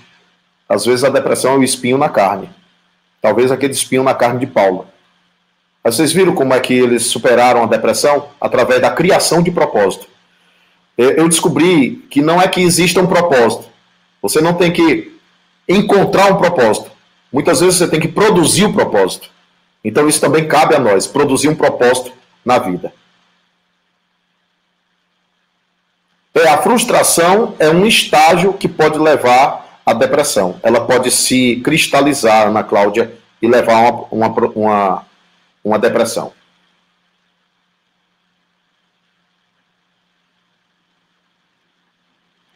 A Eli, que trabalha com, com saúde mental, a Eli está dizendo que nota muitas vezes que há interferência de obsessores nos quadros mentais. Leonardo Prachedes, o livro é, O Homem em Busca de Si Mesmo, do Dr. Rollo May. Dr. Rollo May. O Homem à Procura de Si Mesmo. Vou escrever aqui, Rollo May. É o autor do livro O Homem em Busca de Si Mesmo. Ou é em busca de si mesmo ou à procura de si mesmo. Talvez o Atila possa pesquisar aí é, o livro. Leonardo, eu também indiquei Depressão, Doença da Alma, do Dr. Francisco Cajazeiras. Depressão, Doença da Alma, do Dr. Francisco Cajazeiras. Também indiquei um livro do Andrew Salomon, O Demônio do Meio Dia, de Andrew Salomon. É um livro importante para se ler. Kelzer, a depressão na infância precisa ser explicada pelo passado do espírito. A depressão na infância, além dos fatores biológicos que possam existir na hereditariedade, precisam ter um olhar no passado reencarnatório.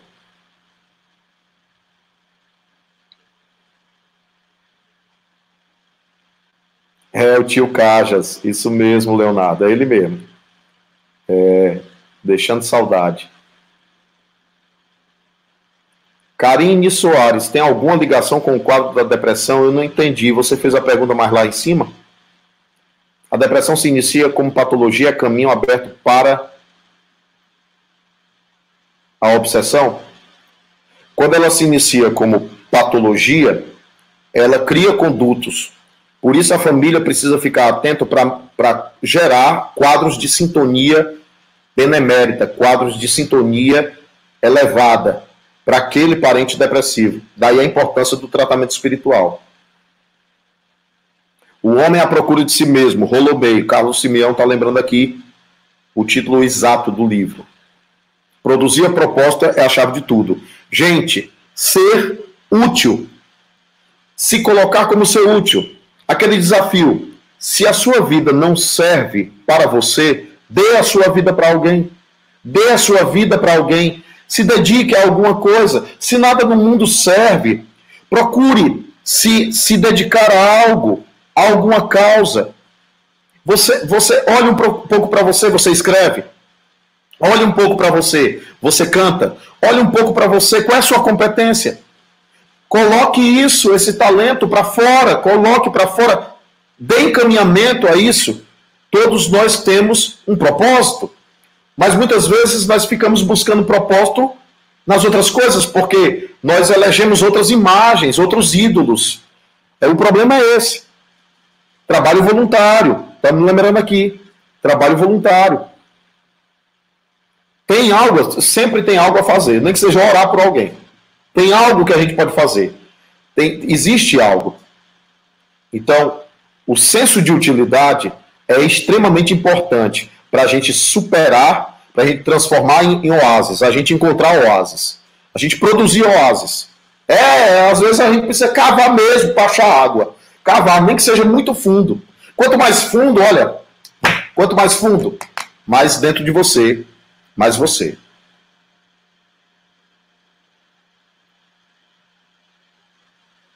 Isso, Wilson, essa é a sacada. Essa é a sacada. O Homem à Procura de Si Mesmo está aí apresentado para vocês. Deixa eu falar um pouquinho do que o Wilson Marreira colocou aqui. Wilson, deixa eu contar a história para vocês. Era, é, é, o seguinte, eu estava eu tava, eu tava triste demais. Foi uma semana que teve muitos suicídios e um aluno meu é, suicidou. Ele era aluno meu, ele tinha problema psiquiátrico, ele, ele tomava remédios. Rapaz, Aí eu entrei, eu entrei numa noia mesmo, eu comecei a questionar como é que Deus permitia aquilo ali, comecei a questionar como é que Deus permitia aquele tipo de coisa, e aí a irmã Rosália, minha mentora, apareceu e disse assim: Meu filho, depois que você terminar a sua conversa, eu queria falar com você. Aí eu disse assim, não, irmão, Zé, eu estou sozinho. Disse, não, você não está sozinho, não. Termine sua conversa que eu não quero atrapalhar, não. Eu achei aquilo ali tão estranho, porque eu não vi outro espírito comigo, mas eu estava ali questionando o fato daquele meu aluno ter suicidado diante de todos os outros, tantos outros jovens tinham suicidado. Escuta essa, escuta essa, viu, Wilson Marreira. É, e ela ficou. Aí eu, eu, disse assim: não, por favor, o que, que a senhora quer me dizer? Ela disse: não, eu não quero lhe atrapalhar. Termine seu diálogo. Eu disse: eu não estou dialogando com ninguém. Ela disse: está sim. Você está dialogando com o seu orgulho. Porque é o seu orgulho que não está aceitando que eles tenham partido, que eles tenham escolhido partir dessa maneira. É o seu orgulho. Você está conversando com o seu orgulho, porque você é médium, porque você é professor, porque você é palestrante. Então, você tem o poder de evitar as coisas, não é verdade? Então, é, você está tendo um diálogo com o seu orgulho. Deixa eu te perguntar uma coisa. Você conhecia o fulano de tal? Ela disse o nome do meu aluno. Eu disse, conhecia como, como professor. Como... Não, pois é, você nem conhecia ele enquanto encarnado, nem você conhecia quem é essa alma. Você nunca se perguntou se essa alma não aguentou até ali, se ela não aguentou até os, os 15, 16 anos. Você nunca perguntou quais foram os esforços que essa alma fez. Você nunca perguntou de onde é que vem essa alma, quais são os dramas que ela passa, quais são, qual é a bagagem que ela carrega, quais são, quais são as contradições internas que ela carrega dentro de si, e se ela não conseguiu suportar até ali. É, aquilo ali me deu um clique, sabe? Me destravou para eu entender. Meu Deus, pode ser uma escolha que vai gerar uma reação muito difícil na vida da pessoa. Pode até ser. Mas é a escolha dela. Que eu preciso, eu posso até não concordar, mas eu, eu, preciso, eu, preciso, eu preciso respeitar. Preciso respeitar. Eu preciso entender que eu não sei realmente quais são os dramas que aquela alma carregava.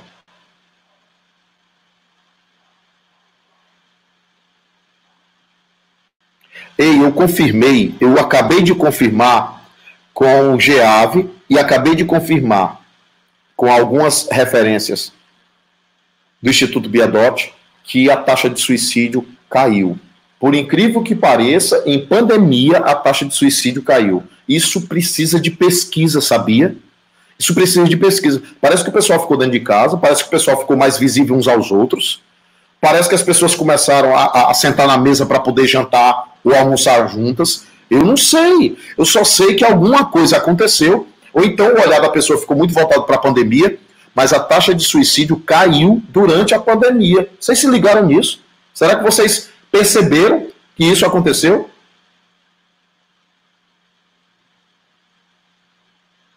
Entende? Então, na verdade, nós precisamos pesquisar. Precisamos pesquisar. Porque a, a sensação que eu tinha é o seguinte: agora vai, a taxa de suicídio vai, vai, vai quebrar o pico, vai bater recorde. Mas não. Então, isso merece uma análise. Isso merece uma análise. Merece uma análise. Como uma amiga minha é, me fez uma pergunta que eu achei interessante. Ela disse assim: por que, que morador de rua, a maioria dos moradores de rua, sofrem tudo aquilo, vivem tudo aquilo, estão vivendo todo aquele drama, aquele sofrimento e não se matam? Então, são coisas que a gente precisa é, é, perceber. Quais são as respostas? Eu, eu não estou dando resposta, não. Estou colocando para vocês. Toda vida que a gente entra no Espiritismo, a gente tem que se colocar na posição do desafio de ser um pensador de ser um pensador, de produzir nossas próprias respostas.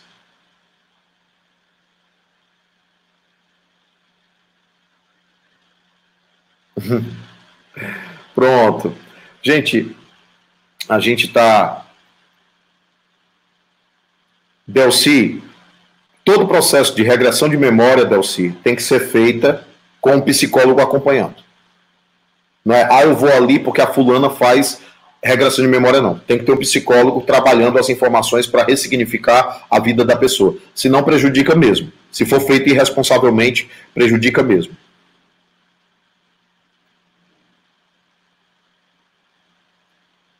Ô, Essia, obrigado pela referência, obrigado pela sua colocação, querida.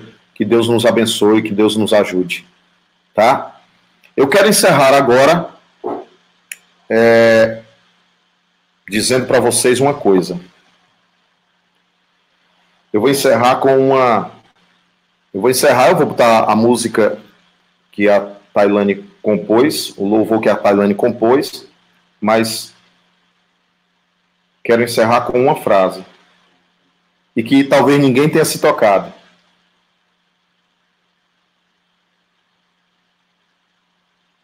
E que foi o meu sogro, Tenório Cavalcante, que me lembrou disso.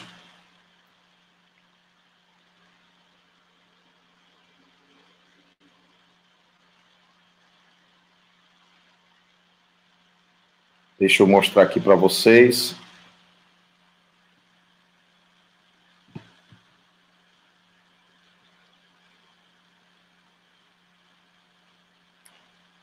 João 11:35. João João 11, 35. João 11, 35. Eu quero fazer um desafio para vocês que estão aqui, os 239 aqui que estão acompanhando ao vivo.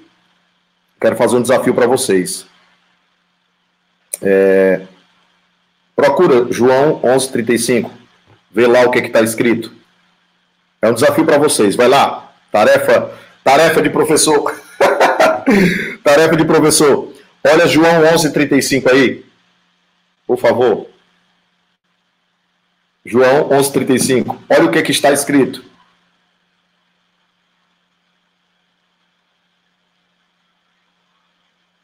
Bora, quem é o primeiro aí? Quem é o primeiro aí que vai dizer o que está escrito?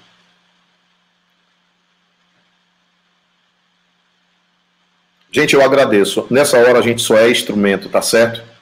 É, como a Bíblia diz, toda honra e toda glória a Deus. Então ele é a fonte de tudo isso. E, é, a gente aqui é só vidraça. Ele é a fonte. João Batista dizia assim: é preciso que eu me apague e ele cresça. Então, não é uma pessoa aqui, tá bom? É preciso que eu me apague e ele cresça. Priscila Pereira, Marcos Wesley acharam. Carlos Simeão acharam. Dionísio também achou. Priscila achou. Quem mais achou? Beatriz Madureira achou. A Sara, a Sara Pata, Patacchini, ou Patacini, eu não sei pronunciar, Sara é italiano, né? Hein, Sara, lá de Natal, um abraço, viu? Abraço. Hein? Diz para mim. Sâmio Praciano e família, Ticiane. Um abraço, queridos. Ei, olha aí, ó. Olha aí. Diz para mim. Esse é o menor versículo da Bíblia. É o menor versículo da Bíblia. Simplesmente, Jesus chorou.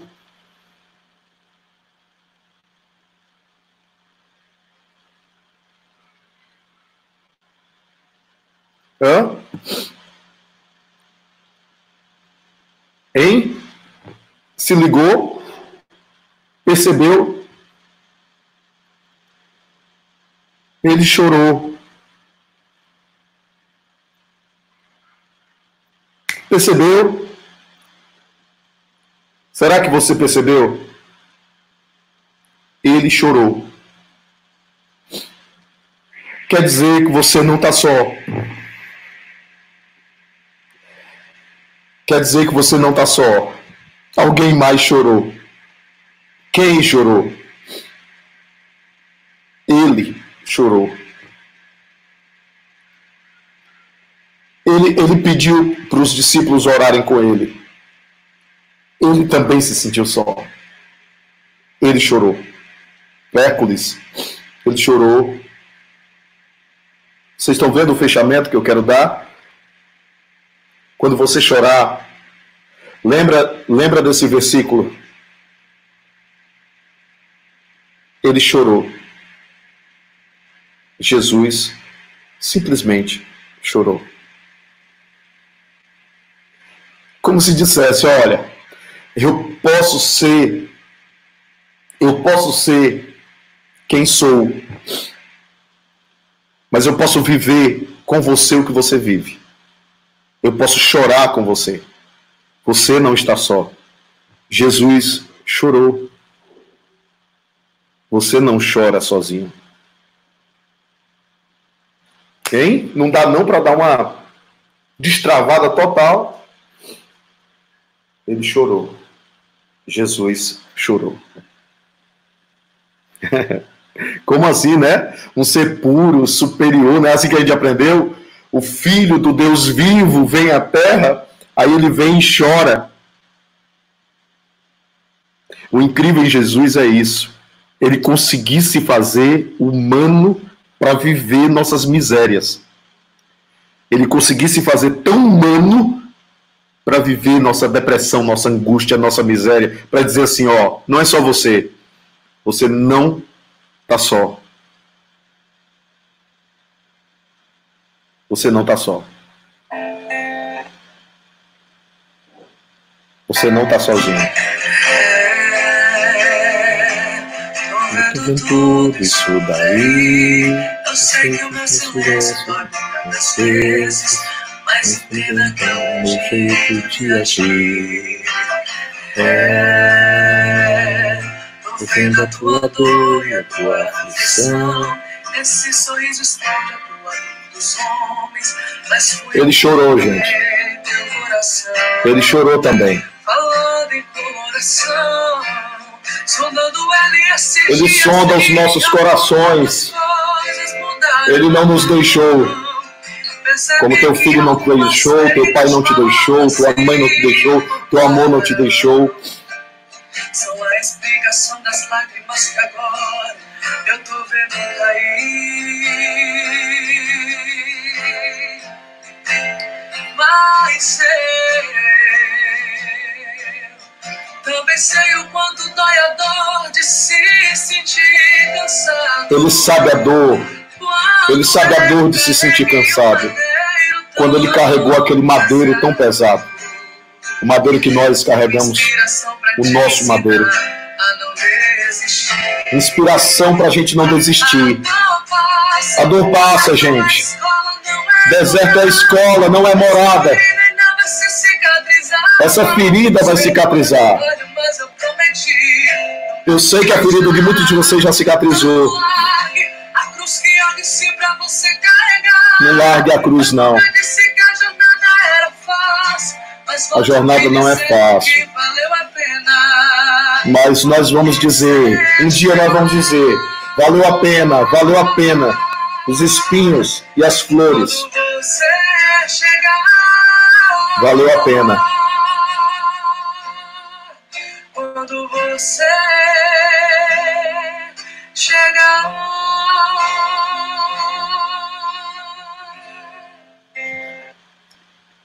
Valeu. Momento de muita emoção.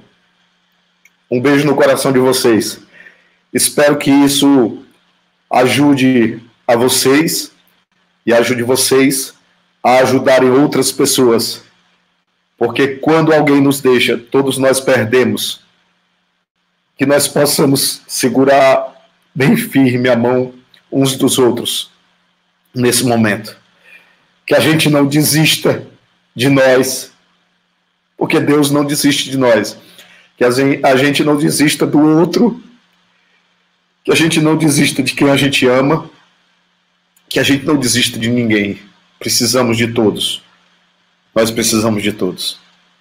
Um beijo no coração. Até mais. Por favor, Atila, encerra aí. Eu não sei nem onde mexer aqui. Pode encerrar a live. Um beijo.